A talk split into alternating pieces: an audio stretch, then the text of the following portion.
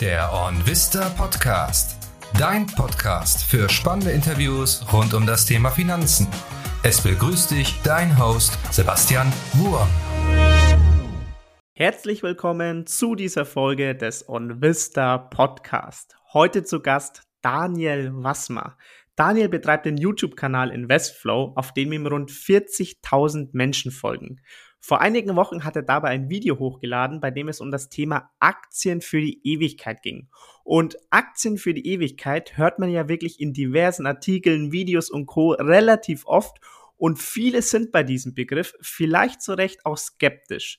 Und deswegen ist es auch das Thema unseres heutigen gemeinsamen Gesprächs. Also, wir sprechen darüber, was sind eigentlich Aktien für die Ewigkeit, was sind sie vor allem auch nicht, wie man sie findet und viele weitere spannende Punkte.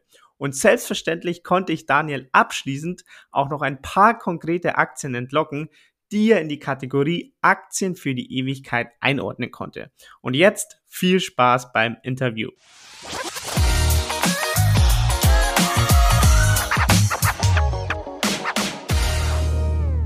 Hi Daniel, schön, dass du heute im Podcast mit dabei bist. Hallo Sebastian, vielen lieben Dank für die Einladung. Hat mich sehr gefreut, vor allem bei so einem renommierten Namen dann eine Anfrage zu bekommen. Da habe ich natürlich gerne zugesagt. Ja, sehr schön, Daniel. Ähm, als allererstes, für alle, die dich nicht kennen, stell dich doch vielleicht einmal kurz vor, wer bist du und was machst du? Genau, mein Name ist Daniel. Ich äh, betreibe seit über drei Jahren mittlerweile den YouTube-Kanal Investflow. Ich äh, mache das mittlerweile auch hauptberuflich und ähm, beschäftige mich aber schon insgesamt so seit circa acht Jahren äh, rund um die Themen Börse. Natürlich hat sich das Ganze sehr viel ähm, ja, vertieft, sage ich jetzt mal, durch meine Tätigkeit dann auf YouTube, das ja damals auch relativ schnell sehr groß geworden ist. Und da war mir dann natürlich auch klar, hey, äh, da muss man dann auf jeden Fall noch ein bisschen was äh, wissenstechnisch auch nachholen. Und das habe ich dann immer so peu à peu dann gemacht. Und genau, bin äh, eigentlich dann auch jetzt sehr zufrieden mit dem Verlauf dann bisher gewesen. Mhm. Und wir möchten ja heute über ein Thema sprechen, über das ich auch auf eines von deinen YouTube-Videos aufmerksam geworden bin. Ähm, und zwar ein Thema, das ja im Finanzjargon relativ oft gebraucht wird, und zwar der Begriff Aktien für die Ewigkeit. Und wir möchten so ein bisschen darüber sprechen, was sind eigentlich Aktien für die Ewigkeit oder vielleicht sogar noch mal einen Step zurückgehen und darüber sprechen, gibt es eigentlich Aktien für die Ewigkeit? Ähm, deswegen erstmal so die Frage an dich, wie definierst du Aktien für die Ewigkeit? Ich glaube, viele haben da ein bisschen eine ähm, falsche Herangehensweise. Ich bin der Meinung, ja, es gibt Aktien für die Ewigkeit, aber sehe das ein bisschen unter einem anderen Kontext. Ich merke das auch immer wieder, wenn ich mal Videos drüber mache, auch ähm, ja eben mit dem Thema Aktien für die Ewigkeit sind oft immer drei, vier Kommentare mit dabei. Aktien für die Ewigkeit gibt's gar nicht und dann auch immer mit schönen Beispielen. Ich sag mal so, wenn man an der Börse ist, es ist für mich immer ein Spiel mit Wahrscheinlichkeiten. Und wenn man da jetzt eben dann verschiedene Unternehmen betrachtet, die es an der Börse gibt, da halte ich es bei vielen für wirklich sehr, sehr wahrscheinlich, dass sie Aktien für die Ewigkeit sind. Also das heißt jetzt nicht für mich, wenn ich jetzt für mich eine Aktie auserkoren habe, da, da spielt jetzt der Name überhaupt keine Rolle ähm, dann mache ich mir Gedanken darüber, könnte dieses Unternehmen in 40 bis 50 Jahren immer noch, also auf Wachstumskurs sein, immer noch relevant sein. Und da muss man bei vielen Unternehmen einfach sagen, ja, die Wahrscheinlichkeit ist wirklich sehr, sehr groß. Und dann ist es für mich auch eine Aktie für die Ewigkeit. Natürlich muss ich auch diese Aktien weiter, also beobachten. Das ist natürlich ganz wichtig. Die Aktie, die du kaufen kannst und 50 Jahre nicht mehr anrührst, das gibt's natürlich nicht, ja. Also darüber müssen wir uns, also darüber muss man sich im Klaren sein. Also wer die vergangenen Jahre und Jahrzehnte an der Börse gesehen hat, der hat auch gesehen, wie schnell aus einem absoluten Marktführer, wie zum Beispiel einer Nokia innerhalb von zwei Jahren, also wie ein Unternehmen in der Versenkung verschwinden kann. Aber es gibt für mich eben viele Unternehmen, die ein wirklich großes Potenzial haben, also eine große Wahrscheinlichkeit, eine Aktie für die Ewigkeit zu sein. Und daher sage ich persönlich, ja, es gibt die Aktien für die Ewigkeit. Okay. Sind dann auch Aktien für die Ewigkeit hauptsächlich diese Aktien, die du selbst im Depot hast?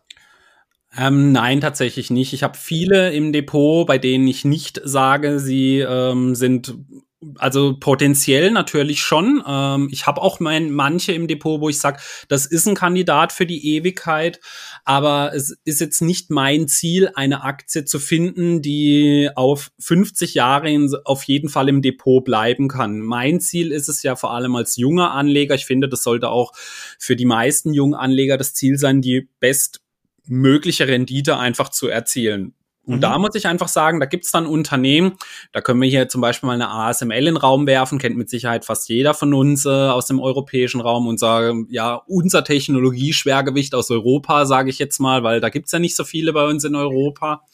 Das ist ein Unternehmen, das aktuell in ihrem neuen Segment in den EUV-Lithografiemaschinen 100% Market Share hat. Das ist unfassbar, wenn man sich das anhört und die haben auf Jahre hingesehen einen der größten technologischen Vorsprünge, die es eigentlich überhaupt gibt, ja. Die Frage, die man sich jetzt natürlich aber dann bei einer ASML stellen muss, sind diese EUV-Lithografiemaschinen auch noch in 30 Jahren relevant? Und da muss ich dann halt ganz einfach sagen, da bin ich mir absolut unsicher oder ich bin mir eigentlich sogar relativ sicher, nein, nicht, denn es wird immer wieder neue Technologien, neue Fortschritte geben. Gerade eben auch im Technologiesektor muss ich sagen, da gibt es für mich fast keine Aktie für die Ewigkeit, weil es einer oder eigentlich für mich ist es sogar der schnelllebigste Sektor, den es überhaupt gibt. Dann gibt es immer wieder neue Möglichkeiten, Digitalisierung, AI, Industrie 4.0, das sind natürlich alles so Schlagworte, die hört man immer mhm. gern, auch als Aktionär, auch immer wieder Themen, die hoch gehypt werden. Aber wenn man sich natürlich mal so den digitalen Verlauf anschaut, ich glaube, das einzigste Unternehmen, das es wirklich über 30, 40 Jahre geschafft hat, so stark und relevant zu bleiben, ist aktuell Microsoft. Mir würde sonst keins einfallen, die es wirklich geschafft haben, über so einen langen Zeitraum, also eben im digitalen Technologieraum, ihren Vorsprung einfach zu halten. Ja, wenn man sich das Windows-Betriebssystem anschaut, das ist nach wie vor für die Home-PCs eigentlich konkurrenzlos. Es gibt noch eine iOS, ja, Linux, das geht in so einen speziellen Bereich dann rein. Aber da muss man ganz ehrlich sagen, im Technologiebereich gibt es sonst relativ wenig. Es gibt viele, die man immer noch kennt, wie eine Intel zum Beispiel, IBM, aber gerade das sind auch Unternehmen, die jetzt zum Beispiel in den letzten Jahren viele Innovationen einfach verschlafen haben dann, ja, genau. Mhm. Du hast jetzt eben schon den spannenden Technologiesektor angesprochen, mit Beispielen wie IBM oder Intel oder es gab ja auch Kodak und Nokia oder was es da alles für Unternehmen gab. Ähm, wenn wir gleich mal bei diesem Branchenthema bleiben, also du hast jetzt gesagt, eben aus den genannten Gründen eignet sich Technologieaktien oder die Branche der Technologieaktien eher weniger dafür. Gibt es denn gewisse Branchen, wo du sagst, da finde ich besonders viele Aktien für die Ewigkeit? Ähm, es ist jetzt vielleicht gar nicht unbedingt die Branche an sich. Hm. Ich würde es jetzt mal eher auf das Thema beschränken. Ein Thema, welches bei mir da wirklich ganz oben auf der Liste steht, ist das der starken Marken.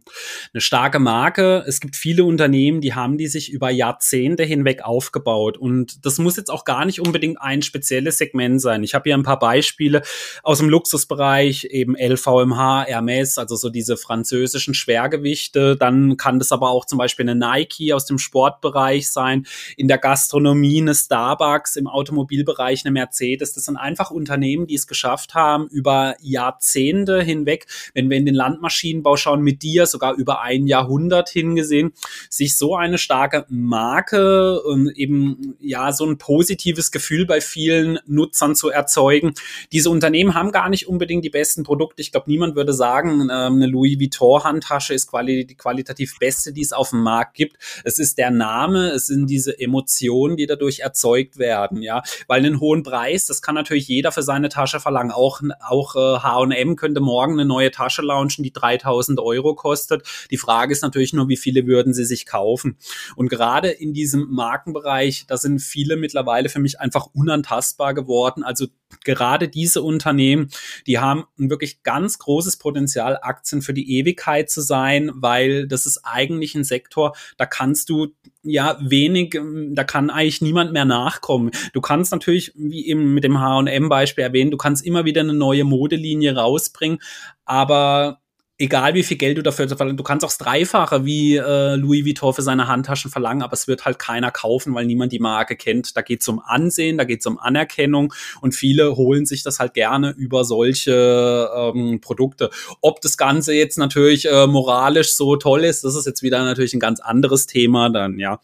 Aber für mich geht es wirklich so in spezielle Bereiche rein. Die Marken wären zum Beispiel eins. Das nächste wäre eine große Infrastruktur, welches auch bei ähm, Aktien für die Ewigkeit eine große Rolle spielen kann. Da könnten wir zum Beispiel Eisenbahngesellschaften hier nennen oder Baumärkte, die einfach sich über viele Jahrzehnte hinweg eine riesige Infrastruktur aufgebaut haben. Union Pacific zum Beispiel aus Amerika hat über 50.000 Meilen Schienennetz welcher, welche neue Firma soll hier ernsthafte Konkurrenz werden. Das kann natürlich durch einen Mitbewerber sein, da gibt's dann eben die ein oder anderen Preiskämpfe, aber das sind natürlich ganz große, also Aktien, die ein ganz großes Potenzial haben, für die Ewigkeit zu bestehen, einfach aufgrund ihrer Relevantheit, äh, darum, dass sie gerne genutzt werden von den Leuten und eben auch noch immer weiter Wachstumspotenzial dann haben, genau.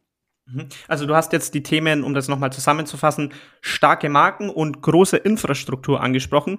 Wenn ich das jetzt nochmal runterbreche, wenn ich dich richtig verstehe, sind ja für dich also Aktien für die Ewigkeit Aktien, die einfach einen besonders tiefen Burggraben haben. Ist das richtig?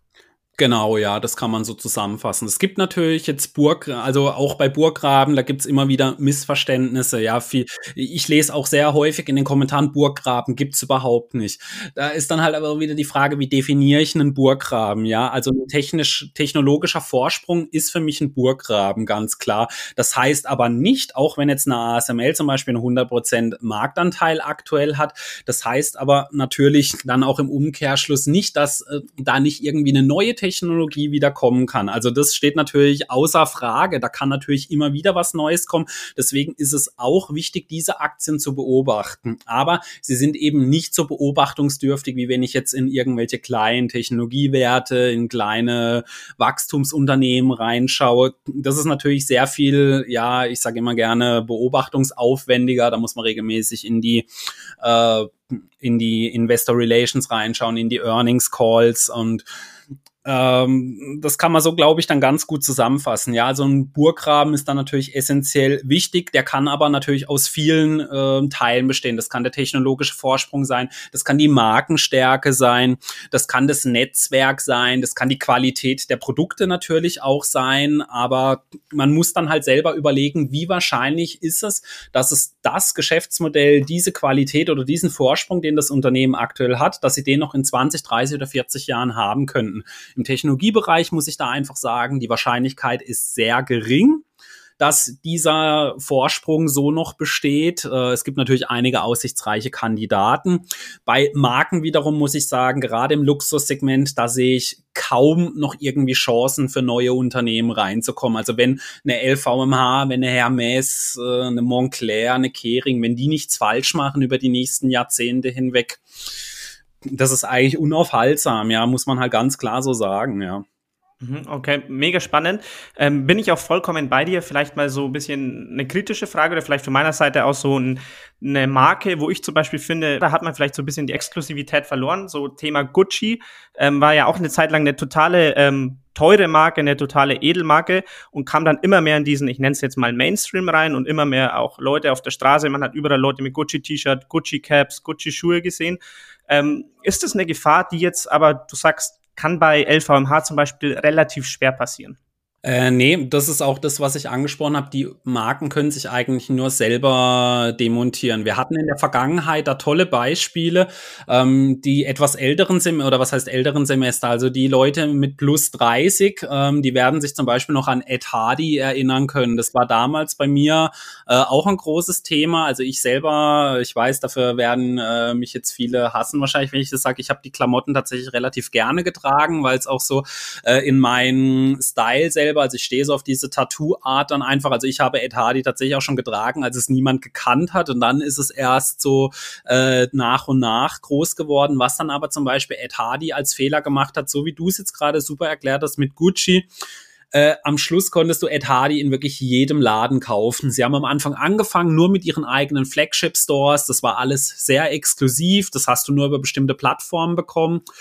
Und dann schaffst du es halt wirklich so, diese Marke zu erzeugen. Also, dass die Leute es wirklich als besonders ansehen, wenn du so ein Stück hast. Bei Gucci Ähm, ja, es ist ein zweischneidiges Schwert. Ich finde, Gucci hat aber auch vieles richtig gemacht in den letzten Jahren, vor allem so auch diese Zusammenarbeit mit vielen Rappern. Das hat äh, Gucci auch nochmal eine ganz andere Zielgruppe dann einfach gebracht. Mhm. Da geht aber auch Louis Vuitton rein, muss man sagen. Die äh, arbeiten zum Beispiel mit äh, League of Legends zusammen. Das ist eines der größten Online-Games, die es in den letzten 12, 13 Jahren gegeben hat und entwickeln hier eigene Skins oder sie haben den letzten Weltmeisterschaftspokal, hat Louis Vuitton selber entworfen entworfen zum Beispiel. Ähm, man muss natürlich gucken, wie hält man die Marke möglichst exklusiv, aber trotzdem zugänglich für alle. Also, dass man eben auch so ein Stück weit hm, schon bei dem jüngeren Publikum einfach die Motivation äh, erzeugt, dass man halt äh, ja mal eine Louis Vuitton äh, T-Shirt, eine Mütze, eine Hose sich äh, kaufen gönnen kann. Und das haben die Luxusmarken jetzt vor allem in den letzten zehn Jahren, finde ich persönlich, sehr gut gemacht. Also das jüngere Publikum, wenn ich so an meine Zeit in der Schule denke, so mein meinen Teenagerzeiten, da waren so ganz groß Fubu, Kalkani, so, äh, die so aus Amerika, also aus dem Rap-Bereich gekommen sind. Jetzt mittlerweile, wo viele aber auch eben Deutsch-Rap hören, da geht es jetzt halt wirklich drum, um Gucci, um Prada, um Louis Vuitton, um sich das Ganze zu kaufen. Aber man darf natürlich gucken, ich finde, einen ganz großen Fehler macht gerade Cam David, die bekommst du jetzt nämlich mittlerweile im Lidl zu einem absoluten Schleuderpreis. Mhm. Cam David war ja auch lange Zeit, jetzt natürlich nicht auf einer Wellenlänge mit einer Louis Vuitton oder so, aber auch schon auch ein bisschen eine höherpreisige Marke. Und jetzt gehen sie eben den anderen Weg, dass sie es allen zugänglich machen müssen, ist für mich wahrscheinlich dann so ein Anzeichen dafür, dass es Cam David nicht mehr so lange geben könnte, wenn man jetzt eine Kooperation mit äh, Lidl dann eingehen muss, ja. Mhm, okay, mega spannend. Ähm, zum Glück sind wir an der Stelle hier kein Podcast für Fashion-Tipps, sonst Daniel müsste ich den Part mit ähm, Achadi unbedingt genau. rausschneiden. Nein, ähm, Spaß beiseite. Ähm, wir sind jetzt schon ziemlich tief eingetaucht in die Thematik. Lass uns vielleicht noch mal einen Schritt zurückgehen ähm, und noch mal vielleicht hier die Frage, wir haben jetzt über Aktien für die Ewigkeit gesprochen. Ähm, ist das Ganze ein Synonym für dich für Aktien, die man für eine Buy-and-Hold-Strategie benutzt?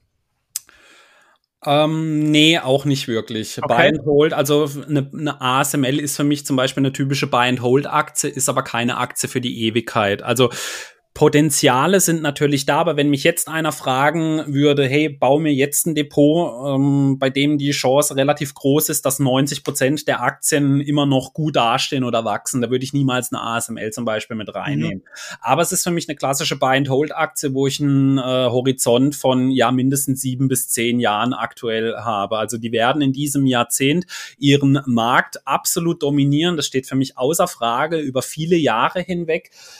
Aber auch da ist es natürlich vieles immer Interpretation und Definitionssache an der Börse. Ja, eine Buy-and-Hold-Strategie bedeutet für mich einfach, ich kaufe mir jetzt Aktien, die ich zumindest mal zwischen fünf und eher sogar zehn Jahre Anlagehorizont habe. Darüber hinaus, wie gesagt, im Technologiebereich ist es für mich unmöglich, darüber hinaus zu schauen.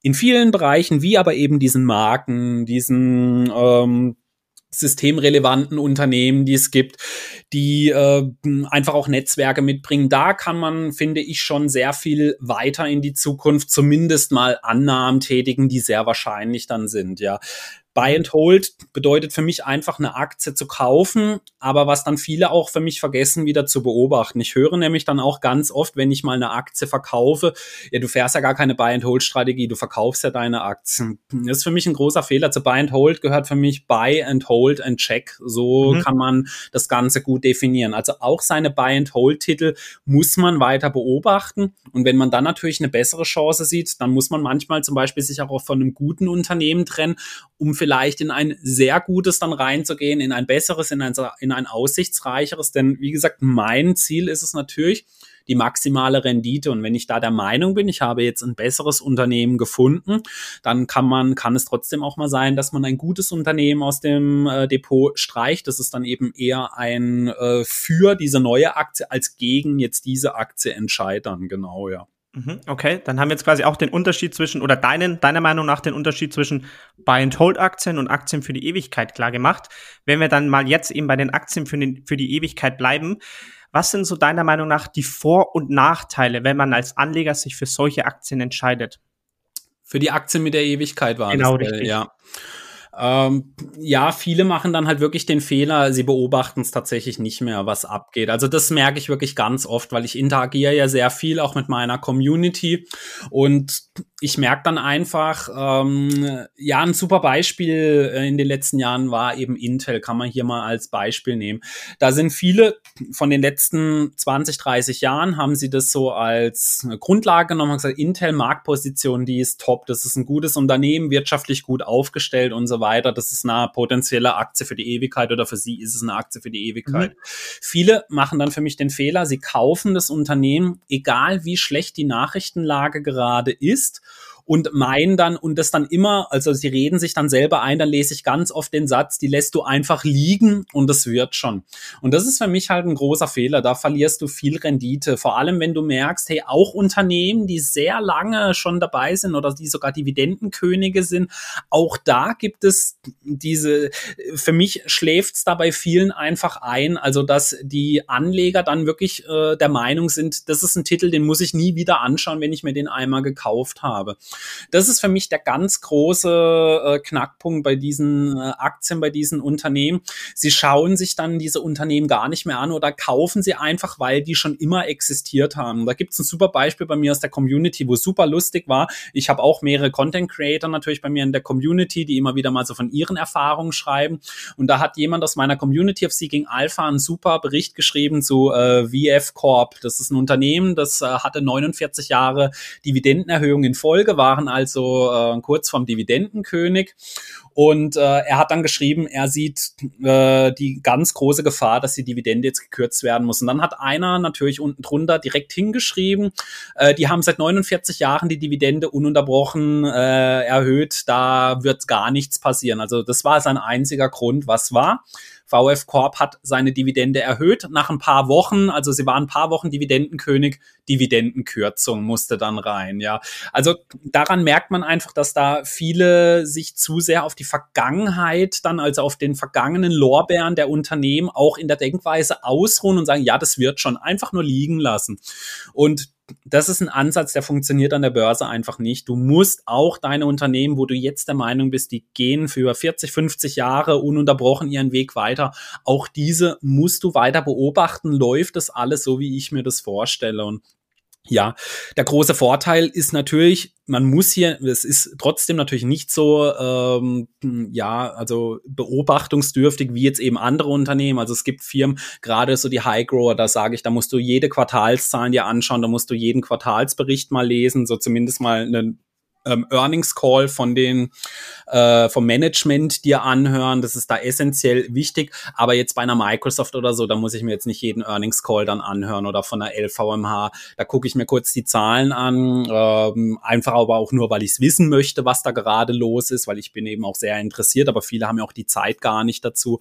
Und das kann natürlich ein großer Vorteil sein. Und diese Unternehmen, die eben schon sehr viele kritische Phasen durchgemacht haben, die zu dieser Strategie passen, die, ähm, die sind natürlich sehr viel robuster. Gerade jetzt, wir hatten in den letzten zwei, drei Jahren sehr viele äh, Einmaleffekte oder halt so schnelle, sagen so diesen Flash-Crash, den wir durch Corona hatten, wo es ganz kurz, ganz runter ging, ganz schnell, ganz hoch. Dann hatten wir die schnellste Zinswende, die es bisher überhaupt gegeben hat, also von der Geschwindigkeit mhm. her wir hatten, äh, wir hatten eine Billigzinsphase, wir hatten das Tapering, das dann auf einmal eingestellt wurde. Also das war ja ein riesiger Stresstest für viele Unternehmen und da konnten einfach einige wirklich zeigen, wo sind ihre Stärken oder haben es auch bewiesen natürlich. Also gerade so diese eingesessenen Unternehmen, LVMH äh, notiert gerade am All-Time-High oder nahe des All-Time-Highs, äh, genauso wie viele andere Unternehmen auch aus dem Dividendensektor, die sehr stark jetzt auch in den letzten anderthalb Jahren gelaufen sind, als gerade Technologie und High Growth Growth extrem unter Druck geraten sind.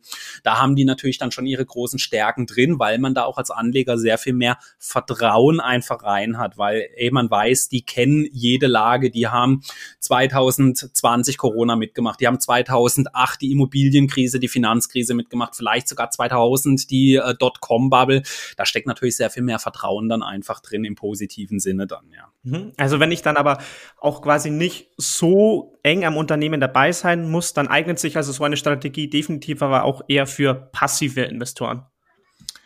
Genau, das ist natürlich passiv, ja, ist auch immer schwierig, ja. Ich sage passiv investieren, ja, wie definiert man das am besten, ja? Also investieren für mich per se äh, ist wenig passiv, weil ich muss ja immer wieder mich mit den Unternehmen auseinandersetzen. Also passiv bedeutet für mich, wenn dann eigentlich, dass ich mein Geld in den ETF reinstecke und dann muss ich eigentlich wirklich fast nichts mehr machen, ja. In einer Einzelstrategie also Einzelaktienstrategie, die ist für mich eigentlich nie passiv, weil wie du sagst, also selbst wenn ich mir einmal im Jahr was anschauen muss, ist das ja nicht passiv. Also ich muss mhm. mich ja aktiv mit dem Unternehmen auseinandersetzen. Da merkt man ja schon, ja, aktiv, das ist ja schon das Gegenteil von passiv dann, ja. Also passiv bedeutet für mich halt wirklich, dass ich gar nichts mehr machen muss. Das habe ich bei einem ETF dann, aber in einer Einzelaktienstrategie, das kann eigentlich nie passiv dann sein. Aber was man auf jeden Fall sagen kann, es ist sehr, sehr, sehr viel weniger ähm, aufwendig in der Beobachtungsphase als dann eben, ähm, ja, wenn ich mir mit großen Wachstumsunternehmen äh, mich da beschäftigen bin, ja. Hm, ich merke schon, Daniel, bei dir muss man alles immer ziemlich genau definieren, aber was ich wirklich gut finde an der Stelle, weil ich glaube, dass es, wie du auch schon dargelegt hast, oft, oft ein Problem da draußen, dass es einen Begriff gibt und alle packen alles, was dann irgendwie darunter fällt, so ungefähr vom Thema eben dazu passt, eben darunter. Ähm, und oft spricht man aber dann von zwei ganz verschiedenen Dingen. Von daher finde ich das auf jeden Fall gut, dass du alles so genau definierst. Ähm, dann wollen wir mal noch auf ein Thema eingehen und zwar ähm, Thema Kennzahlen. Gibt es denn bestimmte Kennzahlen, die, auf die du dann achtest bei solchen Unternehmen? Also was mir zum Beispiel jetzt in den Kopf kommen würde, vielleicht ist Thema Marge eventuell, weil man eben daran sehen kann, okay, das Unternehmen hat jetzt eben, wir haben vorher von Burggräben gesprochen, also das Unternehmen hat vielleicht so einen Burggraben, weil sie eine hohe Marge haben. Ist das richtig und gibt es vielleicht noch weitere Kennzahlen, die da so besonders wichtig sind? Die Marge kann ein Indikator für einen großen Burggraben sein, aber äh, muss absolut nicht. Okay. Es gibt nämlich einfach Unternehmen, die von ihrem Geschäftsgebaren her ähm, oder wie man es auch immer definieren möchte, ähm, einfach nicht margenstark sein können. Da können wir zum Beispiel mal die Retailer nehmen. Nehmen wir eine Walmart, eine CVS Health. Ich glaube, da würde jeder von uns zustimmen und sagen, ja, die haben einen tiefen Burggraben, weil die sind überall vernetzt, die haben zigtausende Stores, aber der Retail-Bereich ist ein Geschäftsmodell, den kannst du nie margen, also nicht mal, äh, nicht mal in ganz, ganz, äh, nicht mal in ansatzweise in die Nähe, wie zum Beispiel bei einem Softwareunternehmen dann kommen. Anders wiederum aber auch gesagt, was dann viele auch, äh, ja, da so ein bisschen dann falsch sehen, eine hohe Marge ist auch im Umkehrschluss nicht immer ein Anzeichen dafür, dass du einen hohen Burggraben hast. Tolles Beispiel aus dem letzten äh, ein bis zwei Jahren ist Upstart Start hier.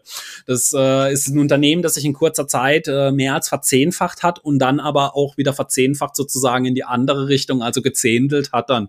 Das sind Unternehmen, die teilweise 80 oder noch mehr äh, Prozent Bruttomarge haben. Da würde man ja erstmal sagen, ja, das muss ja ein gigantisch tiefer Burggraben sein, wenn du eine Bruttomarge von äh, 80 Prozent oder mehr hast.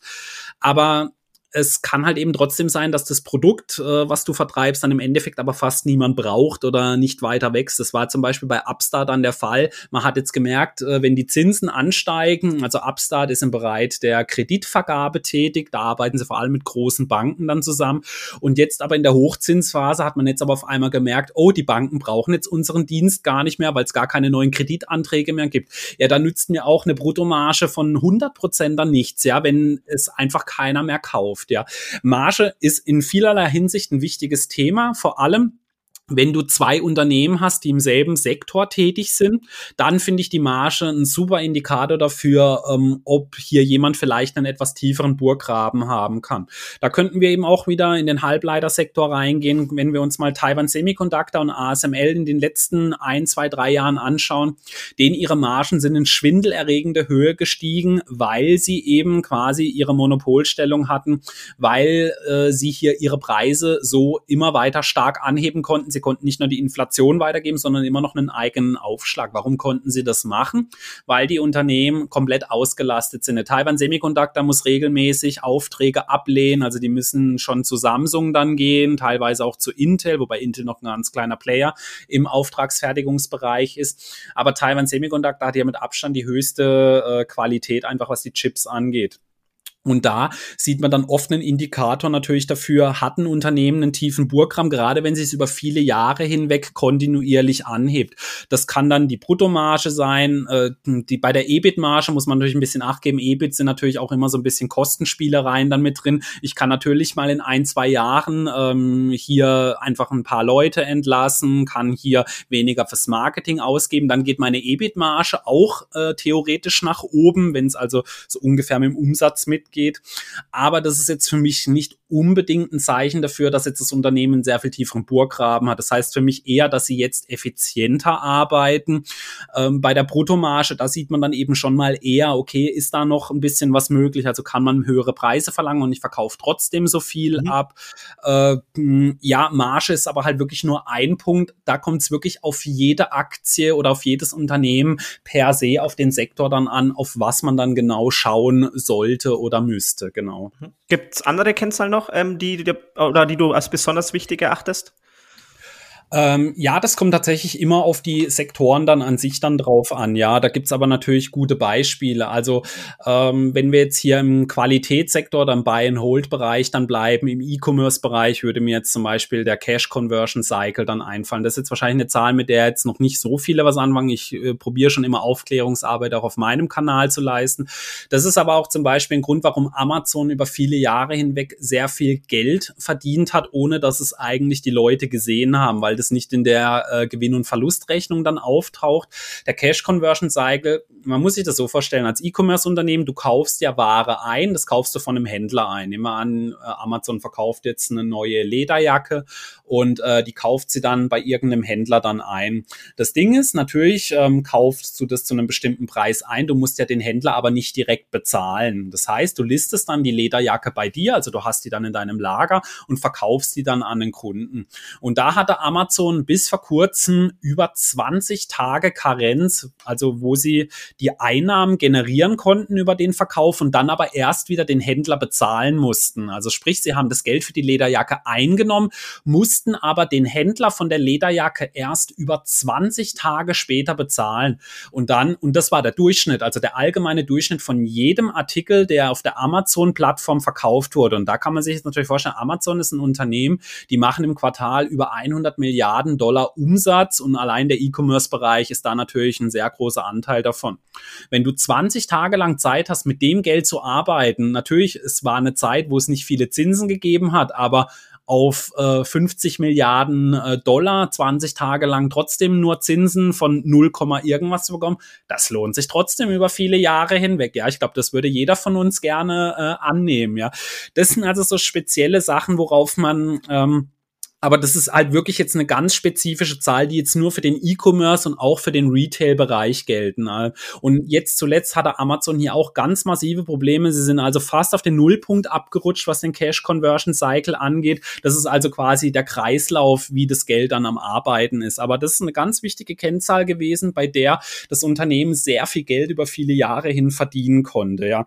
Weitere Beispiele, viel, also für mich sieht man auch immer viel an der Qualität, wenn man auf die Bilanz dann einfach schaut. Die Bilanz ist für mich ein Thema, das viele Anleger ja viel zu wenig auf dem Schirm haben. Die gucken sich die Gewinn- und Verlustrechnung an, sehen, hey, der Umsatz wächst, ähm, die Operating Expenses, also die Ausgaben, ähm, das sieht auch ganz gut aus und es steht unten Gewinn, vielleicht auch noch so jedes Jahr drei, vier Prozent Wachstum. Dann sagen sie, hey, das sieht toll aus, das ist ein Unternehmen, das wächst, alles in Ordnung.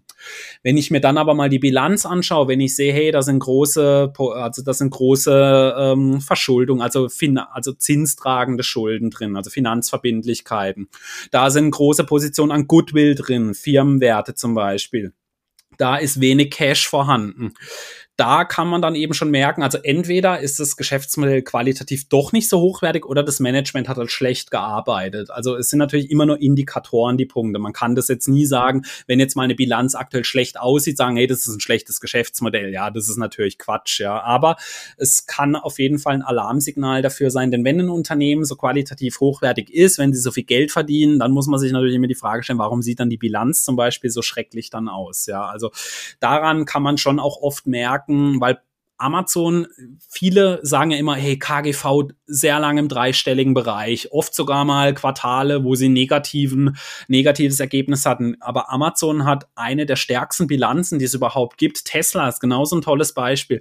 Tesla, als ich sie zuletzt mir angeschaut habe, vor, das war so Anfang des Jahres, da hatten sie allein auf ihrer Bilanz einen Überschuss von 17 Milliarden Dollar, also an Barmitteln. Da musst du aktuell lange an der Börse suchen, um ein Unternehmen zu finden, das finanziell so gesund aufgestellt ist. Ob sie jetzt aktuell fair bewertet sind, das ist ein ganz anderes Thema, ja. Aber so setzt sich für mich halt immer so das Puzzle zusammen, ob du ein qualitativ hochwertiges Unternehmen hast oder nicht. Und Tesla hat ja auch jetzt bis zum letzten Quartalsbericht gezeigt, hey, die Margen, die sind stark angestiegen, also sehr profitabel gewesen. Jetzt haben sie natürlich auch Probleme aktuell.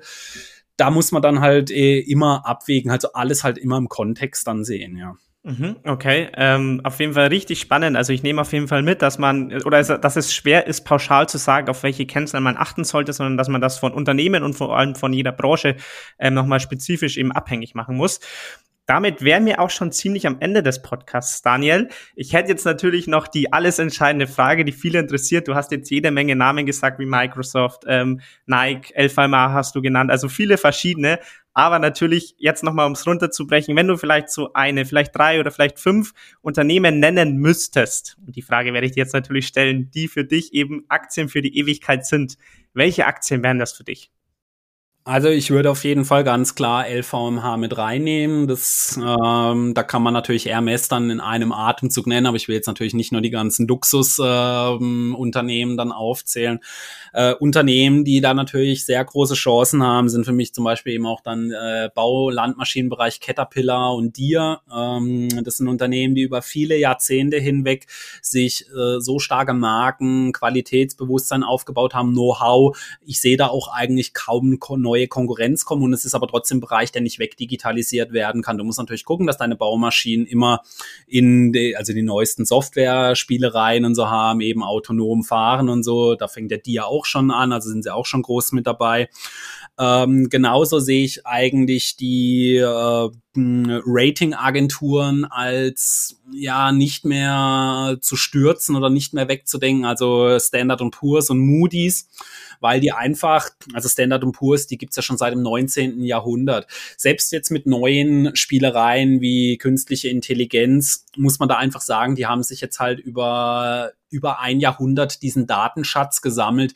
Wie will ein neues Unternehmen da reinkommen? Wie will eine neue künstliche Intelligenz da reinkommen? Also die füttern da natürlich eine KI mit ihren Daten, aber das ist essentiell wichtig im KI-Bereich. Also die ähm, Ratingagenturen würde ich da auf jeden Fall mit reinnehmen und natürlich dann auch äh, sowas wie die Baumärkte, Home Depot, Lowe's, also so diese ganz großen Retailer. Wenn die nicht allzu viel falsch machen, wird es die in 50 Jahren auch noch geben und sie werden dann, was ja natürlich noch sehr viel wichtiger ist, sie werden sehr viel besser dastehen als aktuell dann, ja. Das sind so mal ein paar Aktien, äh, aber man merkt das schon, als aus dem Technologiebereich ist da nichts mit dabei. Ich am ehesten, wenn mich jetzt einer fragen würde, welche Technologieaktie, die du wählen müsstest, dann wäre es Microsoft wahrscheinlich, weil sie einfach auch sehr breit aufgestellt sind. Aber trotzdem ähm, würde ich dafür meine Hand nicht ins Feuer legen, dass es Microsoft auch überhaupt noch in 50 Jahren gibt, muss man ganz klar so sagen, ja.